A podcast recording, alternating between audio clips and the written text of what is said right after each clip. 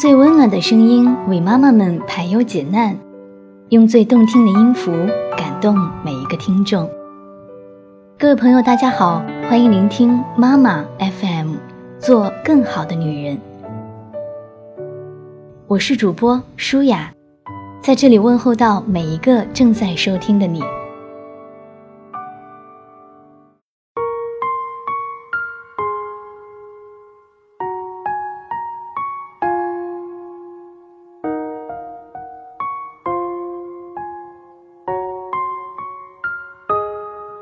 看到这篇文章的时候，我的脸上一阵阵发烫。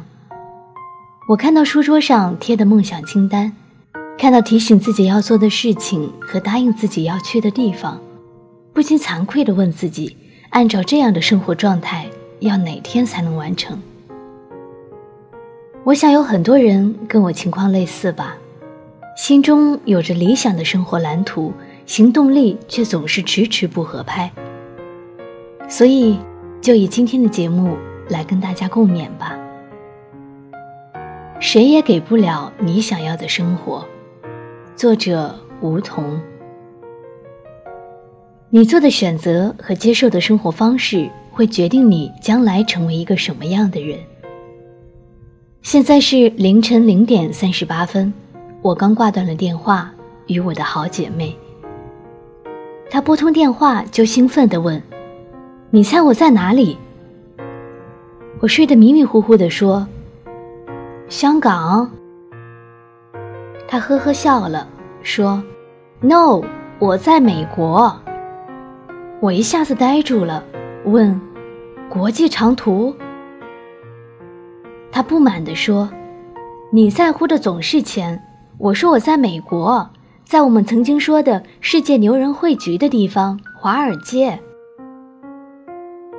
他去了华尔街，这是好多年前一起看旅游杂志的时候，我们一起约好二十三岁生日之前要去的地方。可是现在我还在山西。他听我这边半天没有动静，生气地问我是不是睡着了。我说我很羡慕他。他甩下一句：“你活该的。”然后挂了电话。我知道。他生气了。二零零三年，我们在图书馆遇到，他推荐我看了一本叫《飘》的外国书籍。那时候我们还不到十三岁，我说我看不懂，他说你可以查字典。从那以后，我开始看他推荐的书，认识我的朋友都说我看的书挺多的，我每次听了心里都空空的，我比他差多了。只有我自己知道。二零零九年高考结束，他去了北京，我去了西安，我们的生活轨迹开始变得不一样。我被新兴的生活吸引了，忘记了他说过我们一起考香港中文大学的约定。二零零九年十一月，他说：“我们每天晚上十点练习一个小时的普通话吧。”有人嘲笑我 N 和 L 不分。我说好，半年后，他兴奋地问我：“你的普通话考了多少？”我考了一乙。我说我忘记练习了，没有考。二零一零年三月，我爱上了一部韩剧。我说我想学韩语，他说那我们自学，就像一起自学心理学一样。我说好。二零一一年年底，我们一起逛街。那家精品店的老板是一个韩国大姐，我睁大眼睛听着她用韩语和老板交流。老板以为她是学韩语的学生，给我们便宜了五块钱，而我只会说“我爱你”“对不起”和“谢谢你”。二零一一年四月，他说想跨专业考法语的研究生，问我要不要也学习法语。我说我要自学新闻学，不想学其他的。他说：“好。”年底时，他用法语给我朗读大仲马的《三个火枪手》，问我新闻学的知识，我支支吾吾说不出话来。二零一二年年初，我的小说创作开始好起来，我用稿费请他吃了一顿西餐，他用翻译美剧台词的稿酬给我买了一整套季羡林的藏书。他说：“我们说好考研的，别忘了。”他还说：“你说过香港中文大学是你的梦想，你不要放弃它。”我说：“好。”二零一二年年底，我说我四级才过，我不想考研了。他说：“好。”二零一三年七月初，他说他如约考上了香港中文大学。我说：“好。”二零一三年八月，我说我要辞职，我觉得这日子过得挺辛苦的。他气愤地说：“你很苦吗？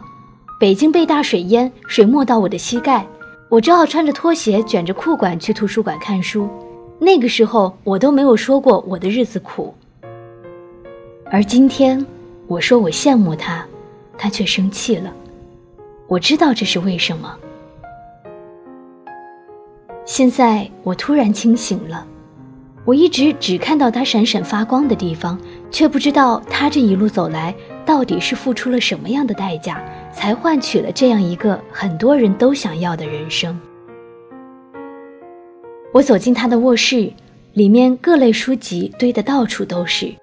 每一本书都有他做的密密麻麻的笔记，这样的时刻我怎么忘了？我打电话想和他分享我因为和朋友闹别扭的难过心情时，他小声地说他在图书馆学习，回宿舍再联系。那时候已经晚上十一点了。我在家里和爸妈吵得天翻地覆的时候，他自愿申请了去黔西南当志愿者。他说要翻过两座山才有班车回家。此刻我又有什么资格在这里抱怨呢？我为什么要羡慕他呢？他现在得到的一切不都是过去的辛苦换来的吗？我也被他拉着走，只是我放弃了前进罢了，是我亲手断送了自己的梦想，不是吗？我现在最后悔的事情是。为什么我明明知道大学时光那么少，青春那么匆忙，还总幻想未来，却不肯逼自己一把去实现梦想？我太容易因为小事情而难过，去荒废时间，日复一日的不安、疑惑，不是活该的吗？终于明白了，我要踏实，我要努力，要为了成为想要成为的那个人而坚持。我的一切辛苦，总有一天会因此回馈到我身上。时间不欺人，这是他教会我的道理。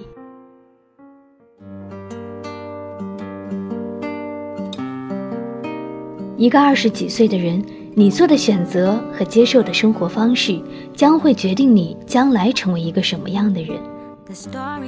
我们总该需要一次奋不顾身的努力，然后去到那个让你魂牵梦绕的圣地，看看那里的风景，经历一次因为努力而获得圆满的时刻。